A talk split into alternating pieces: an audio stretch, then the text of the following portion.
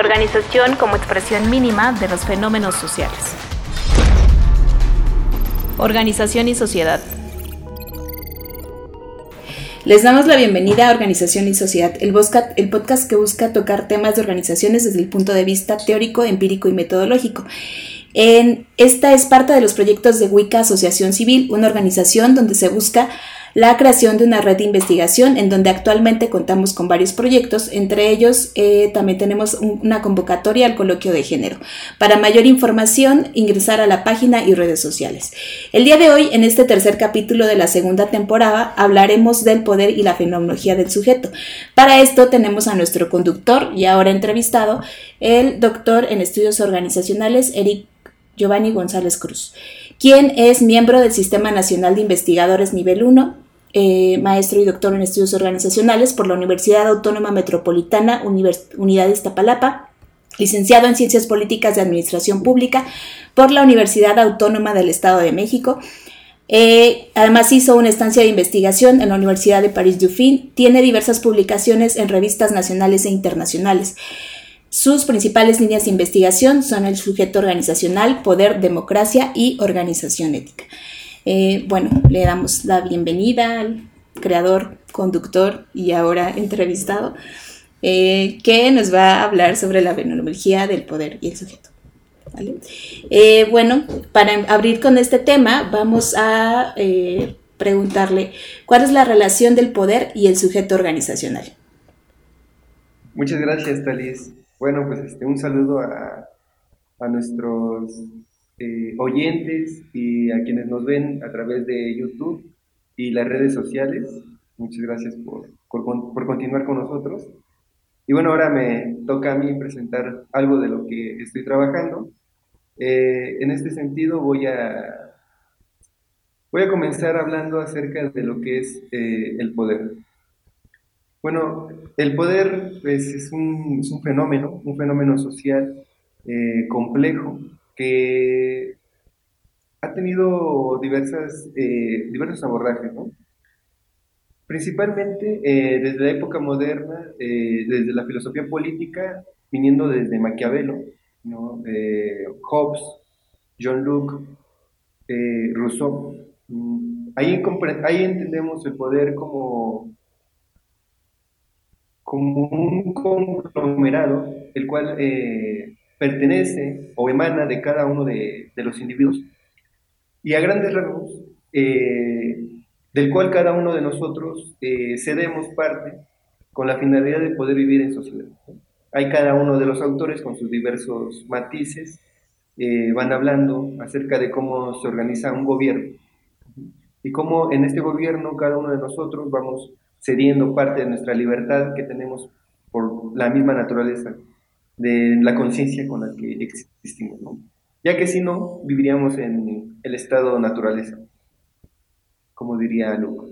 Bueno, eh, una vez que salimos de este estado naturaleza y cedemos esta parte de nuestra potesta, eh, en términos de Hobbes, eh, conformamos lo que vendría siendo el gobierno y como denomina Maquiavelo ya en esta parte de la modernidad, un Estado-nación. Bueno, esta parte de la filosofía política es bastante difusa, ¿no? Eh, para poder estudiar el poder, ¿no? Porque no hay un concepto como tal eh, del mismo. Es como un elemento que se mueve entre los individuos, entre la colectividad, pero no hay una definición como tal hasta que llegamos con Weber. Pero aquí iniciamos un tránsito hacia un estudio sistémico, más bien sistemático, de lo que es el poder. Y entonces con Weber, especialista en términos eh, ideales, eh, va a definir el poder de una manera distinta, ¿no? de una manera eh, un poquito más buscando homologar todas estas distintas definiciones que existen. ¿no? Iba a hablar de la dominación, ¿no? de cómo es la posibilidad de ejercer la voluntad eh, sobre otras personas, ¿no? y que las otras personas acepten tu voluntad. Diferentes tipos de dominación, la racional, la tradicional, eh, la carismática. Pero me gustaría detenerme un poco más en lo que son las definiciones de Dahl, de Barach Baratz, de Steven Luke y de Foucault. Eh, estas cuatro definiciones de poder o elementos de poder que ya se encuentran dentro de la ciencia política y no como los trabajos de Weber que son desde la sociología. Eh, estos estudios desde la ciencia política eh, y la filosofía en Foucault van a tener la característica de intentar o de buscar, por lo menos en tal, medir el poder. El otro es a lo mejor describirlo, comprenderlo, ¿no? Pero Dal va a intentar medir el poder, va a intentar cuantificar de alguna forma, ¿no? Él mismo habla acerca de las posibles limitaciones de hacer esta forma de estudio del poder, pero lo hace, ¿no? Y va a definir el poder como eh, la capacidad o la habilidad que tiene A de lograr hacer que B haga algo en contra de sus intereses. Y esto es bastante, bastante interesante porque empieza a generar una escala, incluso da una fórmula de cómo, de cómo entender el poder, ¿no? En este, en este sentido, eh, ya el poder va de 0 a 1, ¿no? donde 0 es el no ejercicio de poder y 1 es el ejercicio exitoso de poder.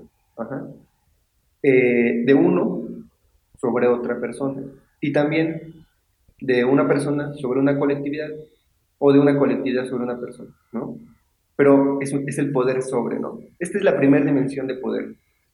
Eh, él eh, dice, ¿no? Que la ausencia de, de, poder, que es un término medio, sería el cero, y que la resistencia, si bien podría ponerse como un número negativo, es decir, menos uno, es decir, que el que es ejercido de poder, en lugar de ser ejercido, ejerza poder a quien le quiere ejercer poder. es medio eh, confuso. Pero puede, verse también como que en realidad quien resiste no está resistiendo, sino está ejerciendo poder. Dice, esto implica que entonces se podría volver a la escala 0-1 únicamente. Eh, y dice que esto depende de la perspectiva o del lugar donde el, investigador eh, se pare, ¿no? Eh, si considera quien es ejercido poder víctima o si considera, no utiliza la palabra víctima como tal, ¿no? Más bien como quien es ejercido poder y a quien ejerce poder, ¿no? Esta como postura de quién ejerce poder o a quién sobre a quién se le ejerce poder depende de quien está investigando, cómo lo va a poner, ¿no?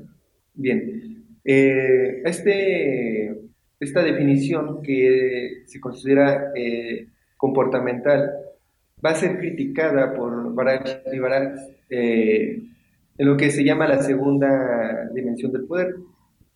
Y en esta, eh, varios van a decirle a, a Dal pues que es muy simple su definición, ¿no? porque es muy difícil saber cuando alguien ejerce poder realmente sobre alguien en contra de sus intereses, ¿no? Porque podrían, podría esta persona estar actuando, pero no porque se le está ejerciendo poder, sino porque es parte de sus propios intereses. Lo que Luke, Steven Luke va a llamar eh, movilización de vías, o lo que ellos llaman eh, la institucionalización de valores, eh, de valores, de prácticas que tienen los individuos, ¿no? Tanto sociales como personales. Entonces, en este sentido, para Barachi lo que se tiene que hacer es entonces, para poder ejercer poder, controlar justamente estos valores eh, institucionalizados, sociales y personales de los individuos, para poder determinar si, si se puede o no ejercer poder sobre alguien. Esto vuelve la situación, perdón, la situación o la cuestión del poder, del análisis del poder, un poco más complejo. Eh, la tercera dimensión de poder de Steven Luke, eh, él habla acerca de, de un proceso, del, de que el poder es sistémico. En este sentido, va a criticar a Barash y Baraz y les va a decir, bueno, es que ustedes critican a Adán, ¿no? pero caen en el mismo problema, porque ¿cómo saber que has logrado modificar ¿no? los valores que permiten el comportamiento de los individuos. Y entonces también no puede saber si es el, que el comportamiento de las personas resultado del ejercicio del poder o más bien pues el resultado de otras cuestiones que no tienen que ver con lo que con que tú ejerces poder sobre ellos, ¿no? Y eh, va a decir, incluso la ausencia de un conflicto o la posible ausencia de un ejercicio de poder, cuando no hay poder, cuando se supone que nadie está ejerciendo poder, sino que todo está muy bien, dice, es posiblemente el resultado del ejercicio del poder. Es decir, el no conflicto también puede ser resultado del ejercicio de poder, de un ejercicio de poder sistémico y que para él era como el, el top, ¿no? El punto máximo, la cumbre del ejercicio de poder, cuando no es un ejercicio de poder violento, directo, sino que más bien se encuentra en el mismo sistema y por lo tanto oculto, latente. Bien, esas son las tres dimensiones desde, digamos, o podríamos llamar desde la ciencia política, que hablan acerca del poder. La cuarta dimensión va a ser la de eh, Foucault. Y aquí es donde se relaciona con el sujeto organizacional. Eh, Foucault no va a criticar los conceptos de los otros autores, porque los otros autores, como bien lo comentábamos en el inicio, ah, intentan describir o medir, ¿no? qué tanto se ejerce poder sobre los individuos. Y Foucault lo que va a intentar analizar, o lo que va a analizar es quién es el que es ejercido por, el poder, ¿no? ¿Cómo es ejercido por este poder? ¿Y cuáles son las afectaciones que éste va a tener? Y en este sentido va a generar todo un, discurso, ¿no? todo un trabajo eh, que va desde la genealogía, la arqueología, hasta la ética, eh, de cómo se ejerce poder sobre los individuos. Y tiene que ver con una estructura eh, que se encuentra inmersa en el lenguaje, en las formaciones discursivas, como le llama, como le llama Foucault, ¿no? Esta estructura de diversas formaciones, de diversos discursos, que conforman formaciones discursivas que van, que van a trascender a través de la historia y que van a generar una estructura, son eh, mecanismos sutiles de ejercicio de poder que se van a modificar en un punto. ¿no? Este punto es eh, alrededor del siglo XV, del siglo XVII, cuando se pasa de un ejercicio de poder violento, eh, explícito, a, a uno tácito. Y él pone el ejemplo, Foucault, de, de la ejecución de las personas, ¿no? de este suplicio al cual es, son, son, son llevados eh, en los siglos XVI y XVII a cabo de manera pública y que tienen la finalidad no solo de castigar al individuo, no, no solo de ejecutarlo, sino de dejar dice Foucault, en el alma de quienes lo observan eh, este ejercicio de poder, ¿no? Y se guarda en los corazones de quienes observan eh, el castigo. Dice, esto se fue haciendo más sutil, ¿no? De tal manera que ya no hay ejecuciones públicas, pero hay eh, otros mecanismos de ejercicio de poder que también bus que tienen la misma finalidad. Y pone el ejemplo del sistema penitenciario, que se encuentra, eh, se encuentra formado, tiene sus bases en eh, la ciencia, en la academia, en el derecho. Eh, bueno, en el derecho y en las diversas disciplinas que, que trabajan este, este tema. Bien, ¿por qué? Porque va a ser la ciencia ahora quien va a legitimar los actos que se llevan a cabo para castigar, para el castigo, ¿no? Para vigilar y castigar. Entonces, eh, en este sentido, eh, va a ser ahora la ciencia el mecanismo legitimador y no solamente del sistema penitenciario. Él ya va a hablar más adelante de lo que es eh, el movimiento, eh, el momento cartesiano. El momento cartesiano, pero bueno, eso ya más bien pertenece a, otra pregunta. Bueno, en el, proceso de la dominación eh, va a describir dos tipos en el sujeto. Primero, la dominación de otros sobre el sujeto, y la segunda, que es la dominación del sujeto sobre sí mismo. Y aquí se diferencia con los demás autores, ya que habla de una dominación propia. Nosotros nos podemos dominar a nosotros mismos.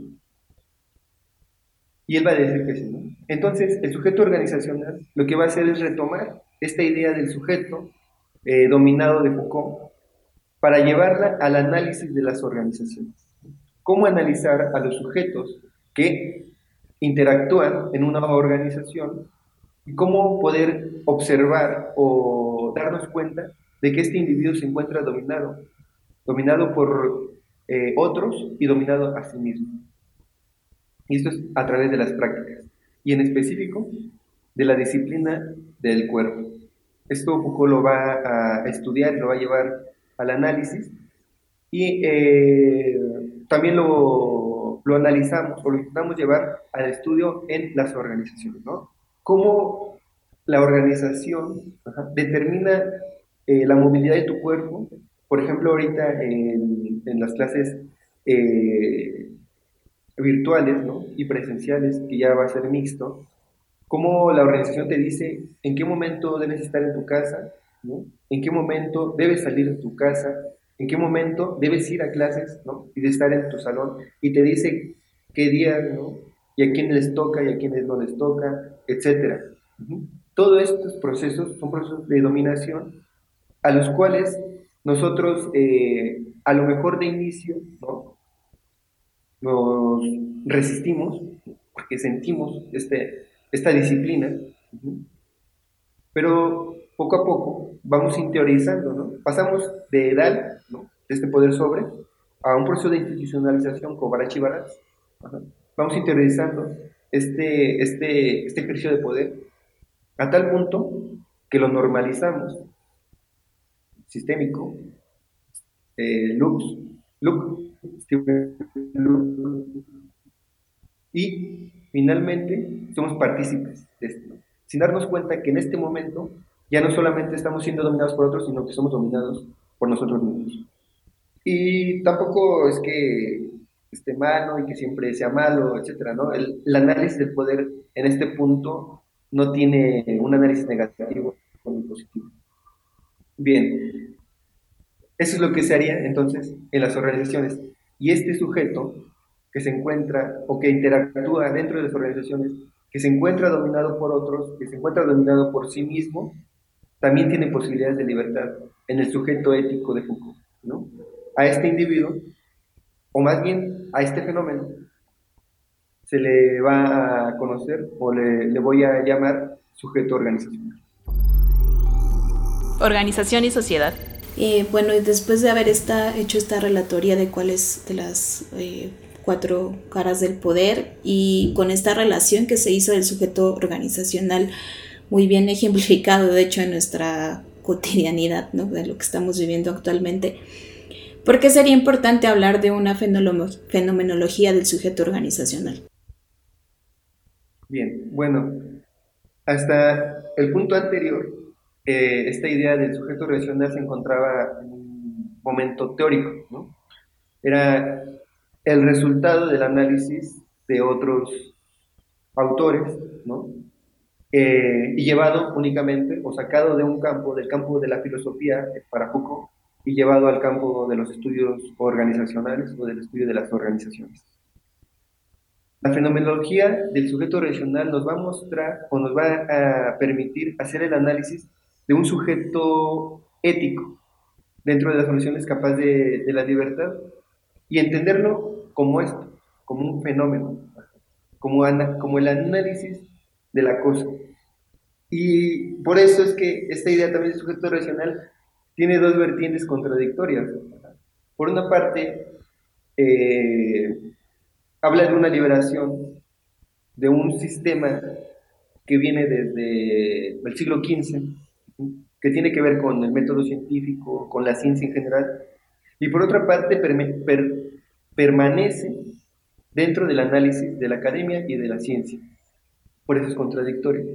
Entonces, para hablar un poco acerca de la fenomenología y por qué es fenomenología, mm, voy a retomar ahora en esta ocasión eh, lo que es el sujeto ético de, Foucault. Y este se encuentra descrito en, bueno, en textos chiquitos de, de, Foucault, pero principalmente en lo que es la hermenéutica del sujeto, que es la transcripción de sus conferencias en el Colegio de Francia, y eh, en el que va describiendo cómo, cómo se da esta cuestión del momento cartesiano que les comentaba hace unos momentos. Eh, el momento cartesiano, dice Foucault, va a ser un viraje, eh, después de un salto, que, que va a dar como resultado una forma diferente o distinta hasta entonces, el siglo XV, de acceder a la verdad. Dice que en, la antigüedad, ¿no? con los griegos, la forma de acceder a la verdad eh, pertenecía a la cesis filosófica. Eh, el movimiento de ascesis es un movimiento de elevación, ¿no? movimiento hacia arriba, que tiene que ver con eh, la búsqueda de la verdad. Y entonces, eh, en este primer momento, en, en, la cesis filosófica, dice Foucault que los griegos podrían determinar que cada individuo, ¿no? por sí mismo, evidentemente cultivando el conocimiento, eh, generando el escrutinio del alma, como diría Sócrates, etcétera, etcétera, podía llegar a lo que es eh, por sí mismo la verdad, por sí solo. Eh, sin embargo, cuando comienza el catolicismo, o, cuando comienza el apogeo del, del, catolicismo, existe otro tipo de ascesis, la ascesis católica, eh, que va, dice Foucault, por ahí del siglo IV al siglo XV, al siglo XIV, es decir, este, 10 siglos, un milenio, y este es el el que habla poco dice, en este momento, en este, en este, en este lapso, pues como se le desprove al individuo de la capacidad de acceder a la verdad por sí mismo y se le da la verdad a través de un absoluto. ¿Qué, ¿Cuál es este absoluto? Pues es Dios, ¿no? Y entonces solamente puedes llegar al cielo, generar esta elevación, conocer la verdad a través de Dios, ¿no? Dios es la verdad. como una crítica a este, a este, a este salto, ¿no? Se genera entonces ahora la tesis eh, de tipo moderno, ¿no? que eh, va a tener que ver justo con el momento cartesiano, y que es la crítica ¿no? A que te a, aceptar una verdad dada sin dudar de ella, que es, es Descartes esta, esta cuestión, dudar de todo, generar el método que, la duda sea el método para poder llegar a la verdad. Y se va a sustituir a Dios como, como la forma de acceder a la verdad y se va a dejar de una manera después un poco transversada la razón o el pensamiento como la forma para acceder a la verdad. Que como comenta Foucault, comienza con Descartes, pero no hace alusión a Descartes, o por lo menos no únicamente a él, ¿no? Tal vez el problema se encuentre posterior con Kuhn, con Kant, con otros autores que empiristas que van a delimitar de manera bastante excelsa eh, la forma para acceder a la verdad, ¿no? Y a lo mejor, como dice Heidegger, más bien la crítica sería al dejar de dudar, al dejar de lado la epoye cartesiana y aceptar el método científico o aceptar la ciencia como este gran, esta gran forma y única forma de acceder a la verdad. Entonces, eh, en el sujeto moderno, el sujeto moderno eh, le es dada la verdad también. ¿Por quién? Ya no es Dios el absoluto, es la ciencia el absoluto, es el método científico, ¿no? Y lo vivimos quienes nos encontramos dentro de la academia. La metodología debe tener cierto, cierta forma, debe cumplir con ciertas características, debe tener la validez suficiente para ser aceptada por todos los demás científicos y después que esta verdad pueda ser dada a las demás personas. ¿no? Se encuentra ahí el absoluto. Ahí. Bien, esto debería ser una dialéctica ¿no? entre eh, la duda, entre no siempre aceptar estas verdades como tal y empezar a generar un camino hacia lo que es eh, el espíritu, ¿no?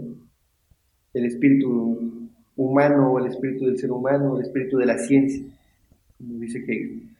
Bien, pero esto tendría que ser dialéctico. Eh, bueno, para Foucault entonces, dice, desafortunadamente, pues la mayoría eh, nos encontramos como sujetos dominados, dominados por otros, ¿quién? La ciencia. Interiorizamos esta idea de la ciencia como la verdad absoluta y nos encontramos entonces ya dominados ahora por eh, un pensamiento, un pensamiento económico. Esta razón que debería ser la capacidad de duda se convirtió en una razón instrumental en términos de Horkheimer para, para brindarnos el mecanismo correcto para acceder a la verdad y deslegitimar a cualquier otro tipo de mecanismo que puede ser tradicional, espiritual, etc. Desprohibiendo al individuo, al sujeto en sí mismo, de su capacidad para acceder a la verdad. Y este va a ser entonces el sujeto ético de Foucault. El sujeto ético es aquel que es capaz de liberarse de estas formaciones discursivas, de esta estructura discursiva, ¿no? esta arqueología, para poder generar por sí mismo una verdad. Y este sería el sujeto ético en Foucault, generar su propio movimiento de alcestis. Dice Foucault que esto es sumamente difícil, romper con tus estructuras, sumamente complicado. Dice él, pone en peligro la existencia del propio ser, del individuo. Y además, caes en el peligro de volver a ser dominado por otra estructura o por, otra, por, otras formaciones. Y aceptar estas nuevas formaciones discursivas como propias y otra vez convertir en sujeto dominado. Entonces, este sería un proceso de deconstrucción constante. Bien, este, este fenómeno, porque no es una cosa, ¿no? es algo que podemos tocar, que podemos ah, analizar de manera física, sino que es el resultado de la interacción entre individuos, entre, entre personas, es social, ¿no? Se encuentra ahí, es el resultado de eso, es un fenómeno. Entonces, tenemos que estudiarlo como tal, por eso es una fenomenología, ¿no? Este fenómeno es analizado, pero ahora desde las organizaciones, desde el estudio de las organizaciones. Y vamos entonces a analizarlo como la fenomenología del sujeto organizacional. Y esta fenomenología es bastante compleja, ¿no? Va, viene del ser ético, del ser libre, eh, es, bastante, es bastante, este, es bastante mm, dinámico, es cambiante, es, es, muy, es muy enriquecedor, ¿no? Es, analizarlo, estudiarlo, eh, te, te, deja, te deja bastante, este, bastante satisfacción. Organización y sociedad. Bueno, ahora que ya hicimos esta eh, relación de saber por qué hablar de la fenomenología del sujeto organizacional, y citando esto de los estudios organizacionales, ¿cómo se abordaría este tema desde, este, desde los estudios organizacionales? ¿Cómo, cómo se puede abordar? Sí. Bueno, eh, lo que, perdón, lo que ya realicé durante el estudio de, del doctorado en el proyecto de investigación fue el análisis de la Administración General de Aduanas. Eh, ahí intenté analizar o busqué analizar, eh, comprobar esta cuestión que se encontraba eh, de una manera teórica, analizarlo desde un estudio de caso, ¿no? ¿Por qué? Porque el sistema académico de investigación científico en México, en Latinoamérica muy fuerte, en otros países también, pero no tanto tiende, creo, eh, a ser empirista, ¿no? Eh, a, buscar el estudio de caso de manera a veces un tanto forzada, desde mi perspectiva. Sin embargo, es bastante enriquecedor también, ¿no? Porque el analizarlo eh, me, me, me dio a conocer la dinámica en la que nos encontrábamos, ¿no?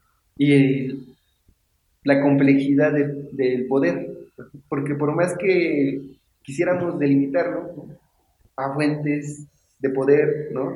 a razonamiento estratégico, razonamiento sistémico, a zonas de incertidumbre, el poder se mueve de una manera tan dinámica, tan difícil de atrapar, que es complejo, ¿no? O sea, analizando el estudio del caso, o sea, por ejemplo, pude observar las cuatro dimensiones de poder al mismo tiempo, ¿no? En la misma persona, con diferentes personas, eh, algunas veces siendo ejercido, siendo sujeto ejercido de poder y otras veces ejerciendo el poder.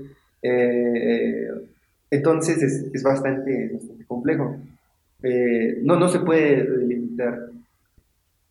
En ese sentido, cuando yo inicio el estudio de caso, genero tres categorías, que es eh, el sujeto dominado, el sujeto relacional en construcción y el sujeto libre, que es el sujeto relacional. Pensando o eh, analizando este, este tema como una, como una escala, ¿no? Y en esta escala eh, me encontraba entonces del sujeto dominado al sujeto libre y el sujeto, el sujeto organizacional y eh, el intermedio, que sería el sujeto organizacional en construcción. Todo esto parte del sujeto racional como fenómeno. Por eso el sujeto racional en mi, en mi tesis es concepto, pero también es categoría.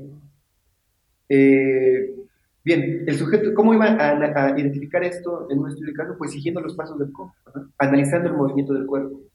Y el sujeto dominado entonces tiene una subcategoría, que es el cuerpo obedece el discurso de la organización y el alma tiene subjetivado ese discurso. El alma como el, lugar donde interiorizamos todo lo externo, donde llega todo lo externo. Toda la información del exterior llega a algún lugar en el interior de nosotros y pasa a través de nuestros sentidos, de nuestro ser biológico. Bueno, esa sería entonces la primera categoría. La segunda categoría fue el sujeto racional en construcción. El cuerpo obedece el discurso de la organización, pero con resistencia en el alma. Y finalmente el sujeto libre organizacional, el cuerpo obedece el discurso generado por su propia alma.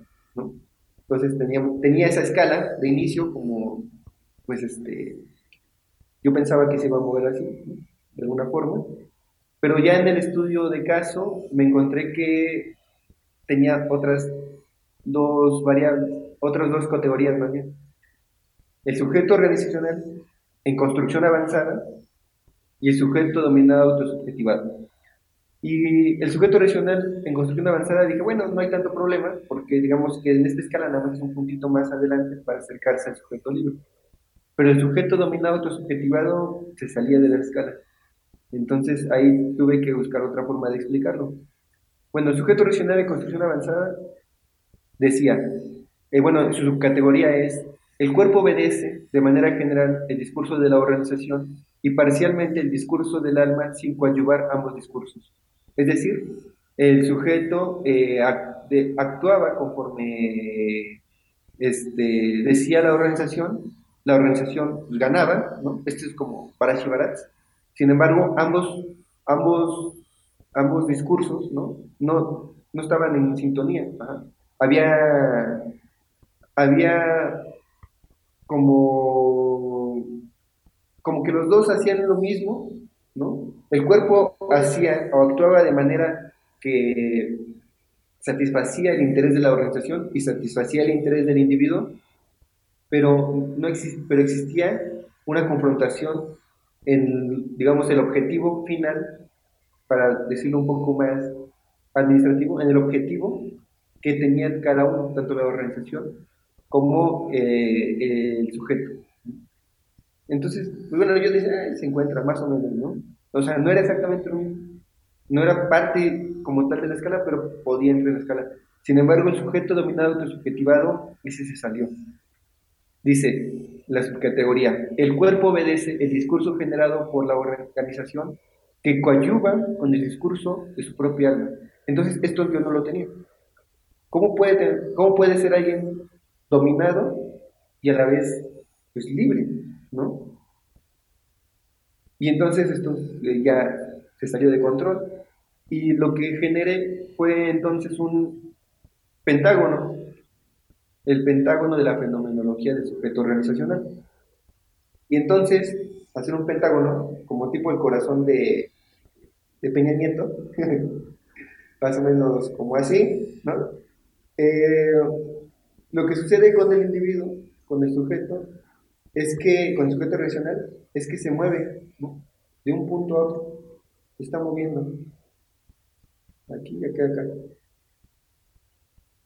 Y pues no tiene una explicación como tal, ¿no? Se podía observar algunos actores importantes que, eh, que hacían o que obligaban o que movían este, este, que generaban este movimiento dentro del Pentágono, era la familia, eh, los mismos compañeros, el, este, la pareja, eh, los jefes. Eh, los administradores, pero no había, no, hay, no, no, había un patrón bien definido, ¿no? era caótico. entonces, este, bueno, pues eso a grandes rasgos era o fue el análisis de lo que denomino la fenomenología del sujeto organizacional en un estudio eh, de caso, ¿no? Y es importante, ¿por qué? Pues porque este, nos permite, ¿no? Observar, primero confrontar la teoría, y segundo, eh, comprobar la complejidad de las relaciones humanas dentro de las organizaciones. Pues eso sí. Sí, eh, bueno, aquí creo que incluso yo agregaría que además como conclusión de todo esto, que es como el tema de investigación que trabajaste, a mí, bueno, en particular se me hace bastante interesante como que hayas obtenido también, eh, bueno, el tema que has trabajado después, que es la parte de la, de la corrupción, ¿no? Que puedes explicarlo a través de todos estos conceptos y que creo que es como importante observarlo, sobre todo cuando es un tema eh, pues eh, vigente, ¿no? Entonces, creo que eso es como, eh, como, la, aportación, digamos, fehaciente que puedes explicar todo lo que sucede, el por qué existe este fenómeno, ¿no? Entonces, no sé qué puedas decir al respecto. Sí, sí, definitivo. Eh, esta cuestión de la corrupción salió como una tangente de la investigación. Y justo como les comentaba, perdón, es sumamente complejo, ¿no? Entonces, tú observas eh, la dinámica de la corrupción y puedes ver eh, jaloneos, y lastimosamente depresión también en quienes son víctimas de, de estas situaciones, ¿no? incertidumbre, ¿no? Y que puede llevar, ¿no? A la... A, reproducir estas prácticas de corrupción. Entonces, este, es entre actores específicos, ¿no? Si bien es, es, es sistémico el asunto, ¿no? Es entre actores específicos y afecta subjetividades, ¿no? Genera representaciones de la organización de manera diferente en cada individuo, pero lastimosamente eh, decepcionante para quienes sufren eh, la corrupción y para e interactúan en estas organizaciones. También en, el, en la Administración General de Aduanas. Ahora, eh, ay, no me acuerdo cómo se llama. Es la Agencia Nacional de Aduanas, creo. Sí, que le cambiaron el nombre. bueno. cambios formales. Sí, claro, son cambios discursivos también. Como ya lo expliqué yo también en algún momento.